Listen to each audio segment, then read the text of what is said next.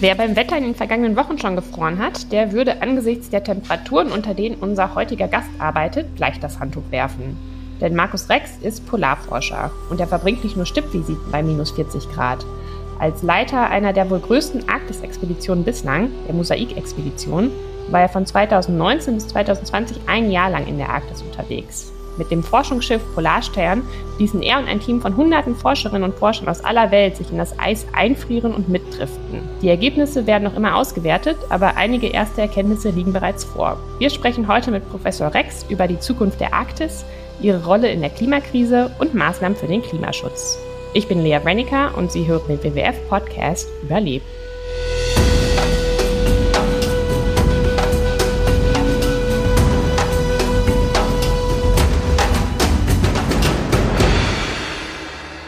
Ja, Herr Professor Rex, schön, dass Sie heute bei unserem Podcast dabei sind. Ja, hallo Frau Rennecker. Sie waren ein Jahr im Eis unterwegs. Ähm, wie froh waren Sie denn, nach dem Jahr wieder das Eis verlassen zu können oder hätten Sie es auch noch länger dort ausgehalten? Ich liebe ja das Eis äh, in, in beiden Polarregionen. Das ist eine faszinierende Umgebung. Ich bin äh, ganz verliebt ins Eis. Das heißt, ich hätte es sehr, sehr gerne noch länger darin aushalten können. Ähm, der Abschied vom Eis nach dem Jahr war natürlich etwas zwiegespalten. Zum einen habe ich mich sehr darauf gefreut, meine Freunde und Familie wiederzusehen. Zum anderen vermisse ich das Eis, sobald ich nicht mehr drin bin. Können Sie denn einmal beschreiben, wie so ein Tag auf so einer Arktis-Expedition aussieht? Also die meisten können sich das ja wahrscheinlich nicht vorstellen. Wie viel, wie viel Zeit verbringt man denn wirklich auf dem Eis selbst und, und kann da überhaupt verbringen angesichts der Kälte? Ja, äh, es ist, findet ein Großteil unserer Arbeiten tatsächlich auf dem Eis statt und nicht an Bord des Schiffes, sondern wir hatten ein riesiges Forschungsstädtchen auf das Eis gebaut, gewaltige Infrastrukturen mit ganzen Stadtteilen für die verschiedenen äh, wissenschaftlichen Disziplinen. Und die Teams haben üblicherweise so sechs bis acht Stunden draußen auf dem Eis gearbeitet ähm, und sind dann äh, mittags für eine Pause in der Regel nochmal reingekommen, um sich aufzuwärmen, je nachdem, ob die wissenschaftlichen Arbeiten das zugelassen haben ähm, und abends dann natürlich zum Schlafen zurückgekehrt. Und das sind ja wahnsinnig unterschiedliche Bedingungen auf dem Eis, je nach Wetter und Jahreszeit. Im Sommer scheint die Sonne 24 Stunden am Tag. Es sind mit 0 Grad um die 0 Grad, es ist eigentlich ziemlich lau, Kälte ist kein Problem. Während im Winter diese absolute Stockfinsternis für ein halbes Jahr, ähm, die Dunkelheit der Polarnacht bei durchaus auch grimmiger Kälte von minus 40 Grad die Bedingungen ganz anders werden lässt. Und deswegen äh, sind die Herausforderungen auch einfach sehr unterschiedlich, Tag für Tag und Jahreszeit für Jahreszeit. Für uns als WWF ist natürlich aus Artenschutz auch äh, besonders interessant, welche Tiere Sie vor Ort gesehen haben und, und wie Sie das monitoren. Also sind Ihnen zum Beispiel viele, viele Eisbären begegnet? Und können Sie auch sagen, ob Sie da Veränderungen ähm, gespürt haben? Sie waren ja jetzt schon sehr, sehr oft in der Arktis. Sind die Tiere zum Beispiel magerer geworden oder haben weniger Nachwuchs? Also konnten Sie sowas beobachten? Ja, wir sind äh, tatsächlich sehr, sehr viel von Eisbären besucht worden. Eisbären sind ja sehr neugierige Tiere. Wenn die uns irgendwie am Horizont gesehen haben, sind die in der Regel auch einmal bei uns vorbeigekommen, um mal zu schauen, was wir da machen. Und dabei haben wir eine sehr gesunde, wohlgenährte äh, Eisbärpopulation in der Zentralarktis vorgefunden. Über die zentralarktische Eisbärpopulation ist gar nicht so viel bekannt, weil sie eben wenig beobachtet wird. Und im Winterhalbjahr ist eigentlich bisher gar nichts darüber bekannt. Da fehlen uns die Vergleichsdaten zu früher. Aber wir gehen davon aus, dass die Tiere sehr gesund waren und die Population im Moment auch eher ansteigt. Und das ist eine Besonderheit für diese Eisbären, die hier in der zentralen Arktis auf dem Meereis leben. Das ist ganz anders äh, bei den Eisbärpopulationen außenrum an der Peripherie der Arktis, an den sibirischen Küsten, an den kanadischen und grönländischen Küsten, wo das Eis zurückgeht und die Eisbären jetzt schon in Probleme kommen. In der Zentralarktis wird das Eis dünner. Früher war es zu dick, da konnten keine Robben leben, die konnten ihre Atemlöcher nicht offen halten. Jetzt wird es immer dünner. Ähm, die Robben, äh, der Lebensraum der Robben dehnt sich dadurch aus und damit äh, ist auch das Nahrungsmittelangebot für die Eisbären besser. Und diese Population, wo wir unterwegs waren, äh, wächst wahrscheinlich sogar. Die ist sehr gesund, aber das ist natürlich ein vorübergehendes Aufblühen. Genau, ich wollte gerade sagen, ist auch eine Frage der Zeit. Dann, da ist das Dünnerwerden ein Vorbote des Verschwinden des Eises. Und wenn das Eis weg ist, kann auch der Eisbär nicht mehr überleben. Genau, das, das wäre nämlich meine nächste Frage, weil Sie sind ja im Herbst 2019 aufgebrochen zu Ihrer Expedition, also nach dem arktischen Sommer. Und wir rechnen quasi jetzt damit, dass in rund einem Jahrzehnt die Arktis im Sommer schon komplett eisfrei sein kann. Man hat früher gedacht, dass dafür hätten wir noch viel mehr Zeit. Aber die Arktis erwärmt sich ja doppelt so schnell wie der Rest der Welt. Und in Folge heizt sich dann auch die Klimakrise wieder weiter an, weil eine eisfreie Arktis die Sonne natürlich nicht äh, so stark reflektieren kann und sich das Meer dadurch erwärmt. Wie waren denn Ihre Erfahrungen? Haben Sie sofort eine passende Scholle gefunden, in der sich äh, die Polarstern, Polarstern einfrieren lassen konnte. Und wie war es denn dann im Sommer drauf, als Sie dann nochmal den arktischen Sommer erlebt haben? Ähm, ist da Ihre Scholle geschmolzen oder wie war das? Ja, Frau Wannecker, das haben Sie schon ganz richtig zusammengefasst. Das, die Erwärmung der Arktis ist wirklich dramatisch. Sie ist sogar noch deutlich schneller als doppelt so schnell als im Rest der Welt. Und das Eis verschwindet rapide. Wir haben im Anfang der Expedition im Spätsommer 2019 erstmal fast gar kein Eis gefunden, was stabil genug war, dass wir unser Forschungsstädtchen drauf aufbauen konnten. Der Sommer 2019 war einer der wärmsten in der Arktis und das Eis war völlig aufgeschmolzen, instabil und, und erodiert, von oben und von unten geschmolzen. Ähm, Im nächsten Frühjahr, als wir dann mit der Expedition voll unterwegs waren, hat sich das Eis schneller zurückgezogen als jemals zuvor und im darauffolgenden Herbst hat es sich langsamer und später zurückgebildet als jemals zuvor. Im Sommer der Expedition hat die gesamte Ausdehnung des Eises auf der Arktis in Millionen Quadratkilometern einfach gemessen. Zum ersten Mal die vier Millionen Quadratkilometer unterschritten und das waren in früheren Jahrzehnten um die acht oder über acht Millionen Quadratkilometer. Es hat sich also schon halbiert. Mhm. Das Eis verschwindet sehr schnell und deswegen ist es auch ein absolut äh, realistisches Szenario. Wenn diese Entwicklung so weitergeht, dann wird die Arktis vielleicht nicht unbedingt in einem Jahrzehnt, aber in, in absehbarer Zeit noch während unserer Generation im Sommer jeweils komplett eisfrei werden. Aber das haben wir noch in der Hand. Wenn wir unsere Treibhausgasemissionen jetzt deutlich reduzieren, können wir wahrscheinlich auch das arktische Eis den Sommer über noch retten. Hatte das denn jetzt schon ganz praktische Auswirkungen dann, wenn Sie sagen, Sie hatten quasi eine ganze Forschungsstadt auf dem Eis errichtet? Also ist das dann, ähm, ist es wackelig geworden, sag ich mal? Ja, die Eisdynamik ist äh, natürlich auch stärker geworden. Dadurch, dass das Eis immer dünner wird, ist es auch weniger stabil und Wind und Strömung schieben ja das Eis vor sich her und dabei reißt es und bricht es und treibt ja auch durch die Arktis. Durch diese Drift haben wir ja uns durch die Arktis treiben lassen. Und dieses Aufreißen und auch, dass sich, dass sich Eisschollen durch Eisdruck übereinander türmen, weil sie dem Druck nicht mehr gewachsen sind, das ist natürlich schon stärker geworden, weil das Eis eben dünner und weniger stabil geworden ist. Und wir haben ständig dagegen ankämpfen müssen, dass unser Forschungsstädtchen auf dieser sehr unsicheren, brüchigen Oberfläche überhaupt am Leben geblieben ist. Und Dadurch, dass das Eis dünner wird, setzt es natürlich auch dem Wind weniger Widerstand entgegen. Und das Eis wird im Wesentlichen durch den Wind über die Arktis geschoben und deswegen ist unsere Eisdrift auch schneller verlaufen, als das üblich war in den letzten Jahrzehnten. Und wir haben die Eiskante in der Framstraße, also im Nordatlantik, etwas früher erreicht, als wir das gedacht hätten. Einfach weil wir heutzutage schneller driften als zum Beispiel unser großes Vorbild Fritjof Nansen vor 130 Jahren, der ja schon mal so eine Driftexpedition in der Arktis durchgeführt hat. Mhm. Das heißt, Ihre Expedition war sogar schneller vorbei, als Sie eigentlich geplant hatten? Ja, sie war ja dann nicht vorbei. Wir haben die Eiskante erreicht. Wir wollten ja den gesamten Lebenszyklus so einer arktischen Eisscholle erforschen und das, dazu gehört dann auch das Zerbrechen an der Eiskante und das Schmelzen, wenn sie in den Atlantik hinaustreibt. Das ist uns gelungen. Wir haben sie bis zum letzten Tag, bevor sie aufgebrochen ist, begleitet und haben auf ihr Forschung betrieben und danach sind wir äh, tief in die Arktis aufgebrochen und haben uns praktisch am Nordpol eine neue Eisscholle gesucht und haben die zweite Sommerhälfte dann äh, in den wissenschaftlichen Fokus genommen. Mhm. Welche Motivation lag denn hinter Ihrem Forschungsprojekt? Das ist ja, das war ja doch gewaltig. Also es haben hundert, hunderte Forscherinnen aus der ganzen Welt äh, mit Ihnen zusammen dort das Jahr verbracht und geforscht. Also jetzt nicht immer alle gleichzeitig. Es waren immer abwechselnd auch, auch Forscherinnen vor Ort. Was haben Sie denn da gemessen und was sind die wichtigsten Ergebnisse? Unsere Hauptmotivation war ja dieses komplexe Klimasystem der Zentralarktis. Äh, besser zu verstehen und ganzjährig, zum ersten Mal ganzjährig zu erforschen. Da war ja im Winterhalbjahr bisher noch nie ein moderner Forschungseisbrecher unterwegs in der zentralen Arktis, in dieser Region direkt um den Nordpol herum.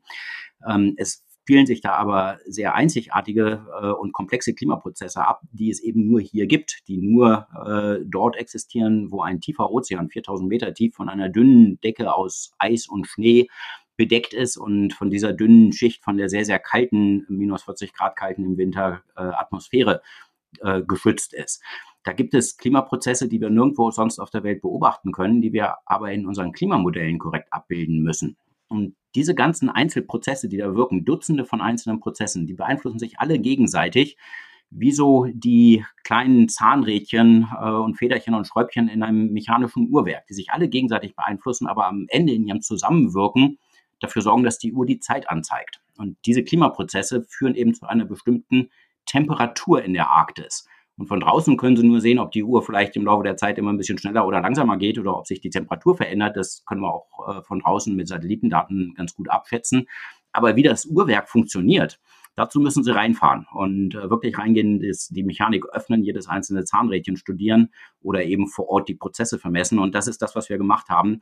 Denn in unseren Klimamodellen müssen wir diese Uhr tatsächlich komplett nachbauen können in Computercode. Ja. Ein Klimamodell ist ja nichts anderes als die äh, in, im Computer nachgebaute Realität da draußen vor unseren Fenstern, aber eben auch in der Arktis. Und deswegen müssen wir all diese Prozesse, alle diese Zahnrädchen ganz genau kennen. Und das war unser Hauptziel der Expedition. Und das haben wir auch gut erreicht. Wir sind ja jetzt quasi seit einem Jahr wieder da und werten wahrscheinlich die ganzen Daten immer noch aus. Können Sie denn sagen, ob es, ob es schon ein, ein Fazit gibt oder äh, besondere Ergebnisse, die herausstechen? Ähm, für ein Fazit ist es natürlich ganz erheblich zu früh. Wir werden jahrelang mit der Auswertung der Daten und auch der, der Zehntausenden von Proben zu tun haben. Im Moment stehen die Menschen noch in den Laboren weltweit und vermessen Proben, die wir zurückgebracht haben von Ozeanwasser, Eis, Schnee und Atmosphärenbestandteilen und auch dem Ökosystem. Ähm, das dauert also noch. Für ein Fazit müssten wir uns, glaube ich, in, tatsächlich in ein paar Jahren nochmal widersprechen. Aber natürlich haben wir auch jetzt schon äh, bahnbrechende Ergebnisse, Beobachtungen, die uns überrascht haben, die wir so nicht erwartet haben. Dazu da gibt es viele Dinge, die wir jetzt besprechen könnten. Zum einen haben wir gefunden, völlig überraschend für uns, dass die Ozonschicht über der Arktis im Frühjahr 2020 äh, stärker abgebaut worden ist als jemals zuvor. Innerhalb von wenigen Wochen haben wir gesehen, dass über unserem, äh, über der Mosaikexpedition in 20 Kilometer Höhe, was unsere Forschungsballone eben ganz regelmäßig äh, gesehen haben, das Ozon innerhalb von wenigen Wochen in 5, zu 95 Prozent verschwunden ist. Das ist äh, zerstört worden, immer noch durch die Gase, die die Menschheit in den 80er, 70er, 80er und 90er Jahren freigesetzt hat. Und die werden im Klimawandel leider immer aggressiver und zerstören deswegen immer mehr Ozon, obwohl wir sie schon lange nicht mehr produzieren. Und ein Ergebnis davon ist, dass wenn wir jetzt den Klimawandel nicht beschränken, wenn wir unsere Treibhausgasemissionen nicht so reduzieren, dass wir die globale Erwärmung auf unter zwei Grad begrenzen, dann wird sich auch die arktische Ozonschicht tatsächlich nicht erholen, so wie wir das ja bisher alle erwarten, weil wir äh, als Erfolg des Montrealer Protokolls diese ozonzerstörenden Gase schon lange nicht mehr produzieren. Es gibt viele weitere Ergebnisse. Wir haben äh, gesehen, dass das Gefrieren im Winter noch sehr gesund ist, dass es einen Teil des, dieser massiven und immer stärker werdenden Schmelze des Sommers noch ausgleichen kann. Wir haben gesehen, dass damit wahrscheinlich die Zukunft des arktischen Eises noch in unserer Hand liegt. Wir haben diesen Punkt noch nicht überschritten, an dem es von alleine verschwindet. Wir haben viele weitere Ergebnisse, die jetzt sehr viel Zeit kosten würden, um sie im Detail mit Ihnen durchzugehen. Sie haben es ja jetzt schon äh, ein paar Mal anklingen lassen, gerade nochmal, dass wir es quasi in der Hand haben, noch wie wir die Klimakrise aufhalten und auch die Zukunft der Arktis noch mehr oder weniger in der Hand haben. Aber gab es Momente an Bord oder jetzt zurück auch in Deutschland, wo Sie angesichts der Tragweite der Veränderung, die Sie ja jetzt auch beobachtet haben, der Mut verlassen hat oder die Lust, weitere Erkenntnisse zu sammeln? Nein, überhaupt nicht. Ich, ich glaube auch, das wäre ein, äh, eine ganz schlimme Einstellung. Äh, wir haben inzwischen tatsächlich Menschen, die bei dem Klima, Thema Klimawandel ein bisschen in Resignation verfallen. Das ist natürlich genau der falsche, die falsche Reaktion auf die Herausforderung, die uns da bevorsteht. Wir haben ganz vieles noch in der Hand. Wir haben jetzt noch äh, in den nächsten Jahren ganz wichtige Entscheidungen zu treffen. Und wenn wir diese richtig treffen, dann können wir auch die schlimmsten Folgen des Klimawandels noch vermeiden. Und es ist ja auch dann, selbst wenn wir jetzt zu langsam sind, Entscheidungen zu treffen, immer noch ähm, so, dass jede zusätzliches Element von Klimaschutz noch schlimmere Schäden vermeidet. Das heißt, es gibt nicht irgendwie einen Punkt, ab dem die Dinge verloren sind und ab dem man sich dann auch nicht mehr darum kümmern muss. Nee, das wird, äh, umso weniger wir uns darum kümmern, umso schlimmer wird's. Es ist aber im Moment so, dass äh, keiner in Zukunftsängste verfallen muss und, und resignieren muss bei dem Thema. Nee, wir müssen das jetzt ganz äh, motiviert angehen. Wir haben vieles in der Hand, aber wir haben es nicht mehr sehr lange in der Hand. Zum Beispiel die Rettung des arktischen sommerlichen Meereises. Mhm. Sie haben in, in, Interviews schon öfter betont, dass Sie kein Aktivist seien, sondern Forscher, der die wissenschaftlichen Grundlagen liefert. Ist das nicht zunehmend schwierig für Sie? Also möchten Sie nicht viel lauter werden und auch Forderungen stellen, weil Sie doch hautnah erleben, welche Auswirkungen die, die Klimakrise hat? Ich glaube, es hängt natürlich auch ein bisschen davon ab, wie Sie die Rolle eines Aktivisten definieren. Aber äh, ich glaube, Aktivisten sind ja dadurch gekennzeichnet, dass sie eine bestimmte politische Agenda voranbringen möchten. Und ich glaube, das schließt sich aus mit einer neutralen, rein wissenschaftlichen Information über Zusammenhänge. Und ich glaube, was unsere Gesellschaft braucht, sind eben neutrale Informanten, die Ihnen erzählen, wenn wir uns heute so entscheiden für diesen Emissionspfad, dann kommt am Ende des Jahrhunderts dieses Klima bei raus. Und wenn wir uns für diesen anderen Emissionspfad entscheiden, dann kommt dieses andere Klima bei raus. Und das müssen wir sehr verständlich den Menschen in unserem Land vermitteln. Und äh, dann werden, wird die Mehrheit bestimmen, wo es lang geht. Das ist ja ein Wesensmerkmal unserer Demokratie, eines der wirklich der größten Errungenschaften der, der Menschheitsgeschichte, äh, welches wir nicht unterminieren wollen.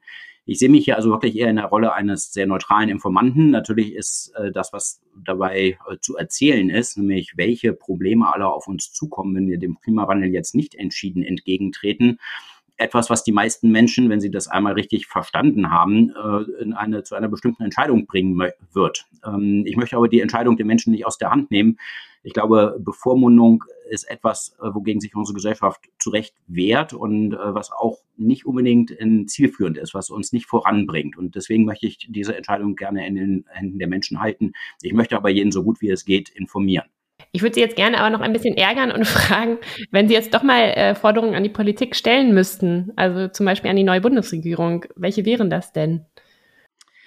Ja, ich meine, es ist ja ganz offensichtlich, wenn wir ähm, jetzt unsere Treibhausgasemissionen nicht sehr schnell und äh, sehr drastisch und das heißt eben sehr viel schneller als in der Vergangenheit reduzieren, dann werden wir am Ende des Jahrhunderts in ein Klima reinlaufen, was äh, uns so viele Probleme bereitet, äh, dass im Moment der Pfad des Handelns der äh, eindeutig bessere ist. Ähm, das kostet auch Geld, aber es kostet sehr viel weniger Geld, als hinterher die Folgen aufzuräumen. Und das kostet jetzt Anstrengungen, aber es kostet weniger Anstrengungen, als hinterher mit den Folgen des Klimawandels umzugehen. Und äh, deswegen müssen wir jetzt als Gesellschaft ein Konzept finden, hinter dem wir uns in der Mehrheit versammeln können, welches wirksam ist im Klimaschutz, ein wirksames Klimaschutzkonzept.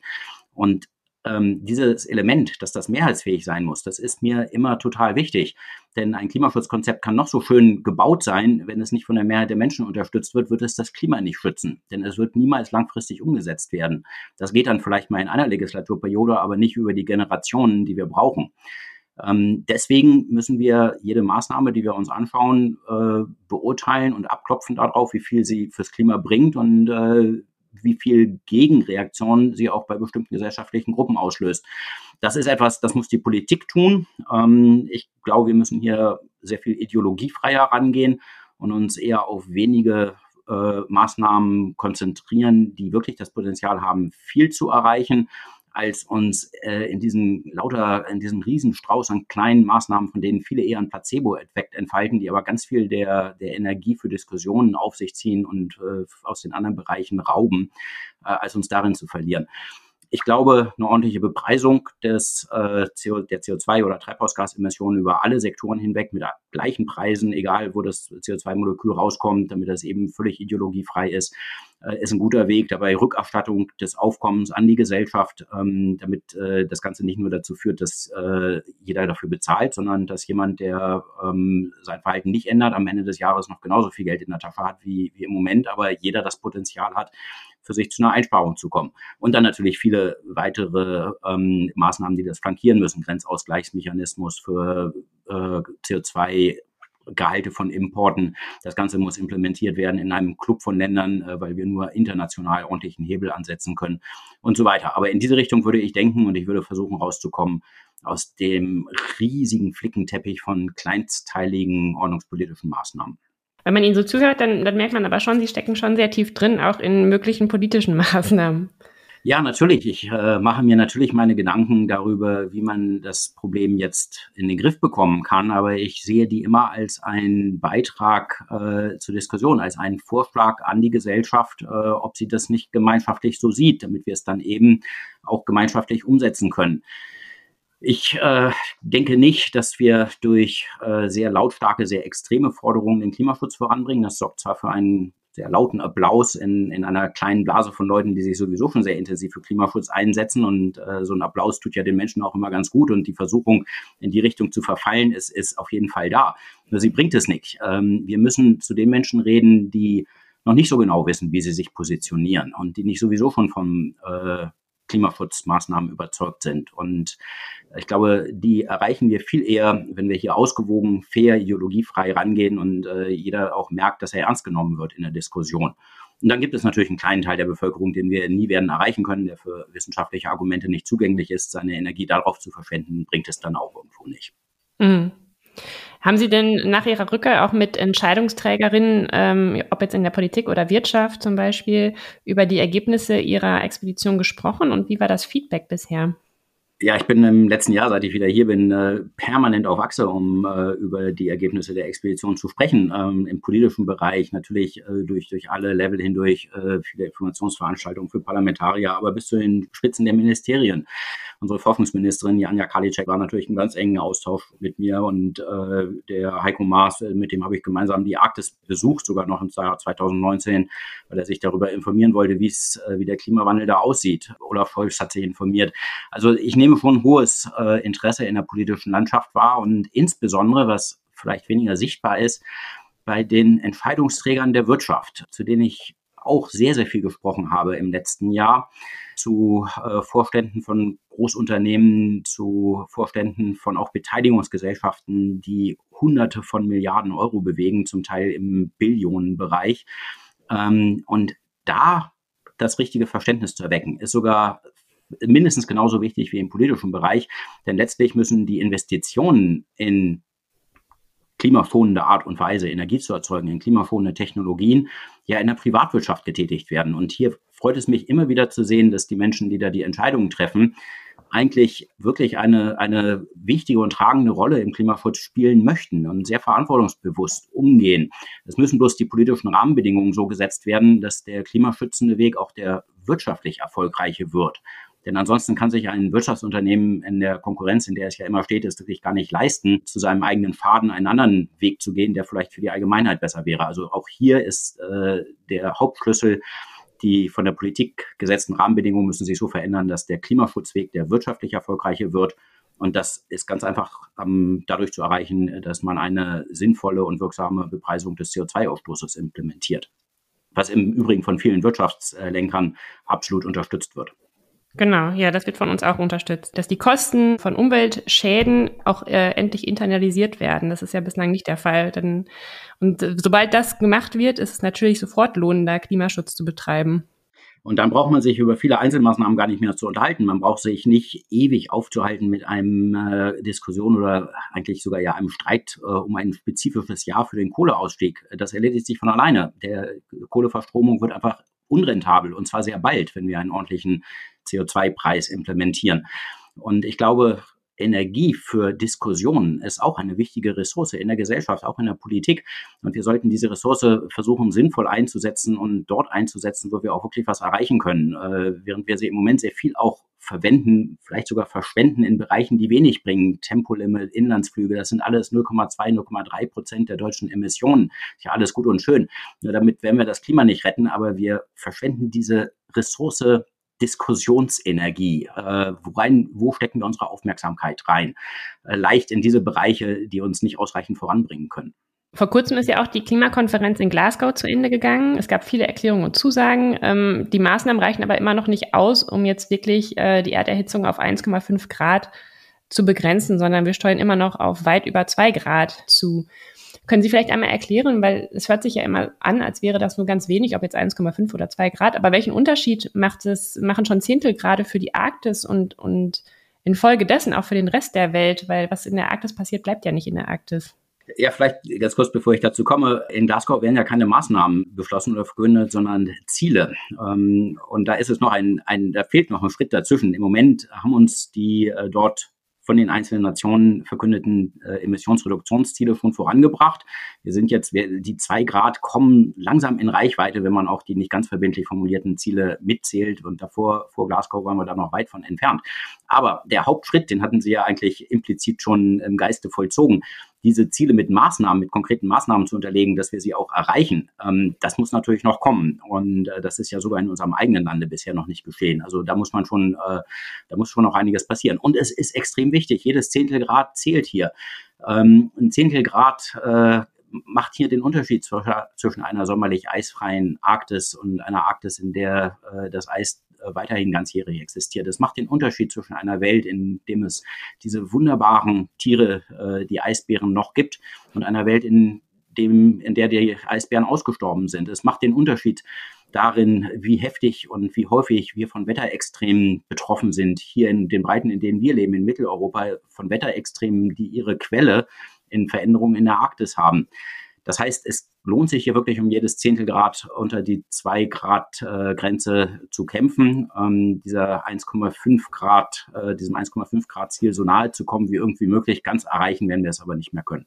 Planen Sie denn schon Ihre nächste Expedition in die Arktis oder äh, brauchen Sie jetzt erstmal eine Pause, um auch die ganzen Daten auszuwerten? Ja, unsere Community ist natürlich im Moment erstmal heftig beschäftigt mit der Datenauswertung. Trotzdem geht auch die Feldarbeit weiter. Ähm, das ist alles zurzeit durcheinandergewirbelt, immer noch durch die Corona-Pandemie. Äh, ansonsten wäre ich schon wieder unterwegs, aber ähm, da müssen wir unsere Pläne entsprechend anpassen und ich glaube, da wissen wir selber nicht, wie es in den nächsten Monaten weitergeht. Äh, deswegen kann ich Ihnen das leider im Moment nicht ganz beantworten. Wir werden das auf jeden Fall beobachten und sind ganz gespannt, wenn Sie dann äh, wieder unterwegs sind und uns weitere Erkenntnisse liefern. Ja, sehr gerne, Frau Wannika. Hat mich gefreut. Mich auch. Vielen Dank. Trotz der Veränderungen, die für ihn wohl sichtbarer sind als für die meisten anderen Menschen, ist Markus Rex also optimistisch, dass die Arktis eine Zukunft hat. Und zwar nicht notwendigerweise eine eisfreie. Aber eben nur, wenn wir jetzt entschlossen handeln. Dazu gehört, klimaschädliche Aktivitäten mit einem angemessenen Preis zu versehen.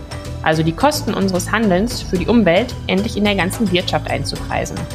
Denn dann zeigt sich, dass Klimaschutz auch ökonomisch die bessere Alternative ist. Das war der WWF-Podcast für diese Woche. Wir freuen uns, wenn Sie uns abonnieren und zur nächsten Folge wieder einschalten.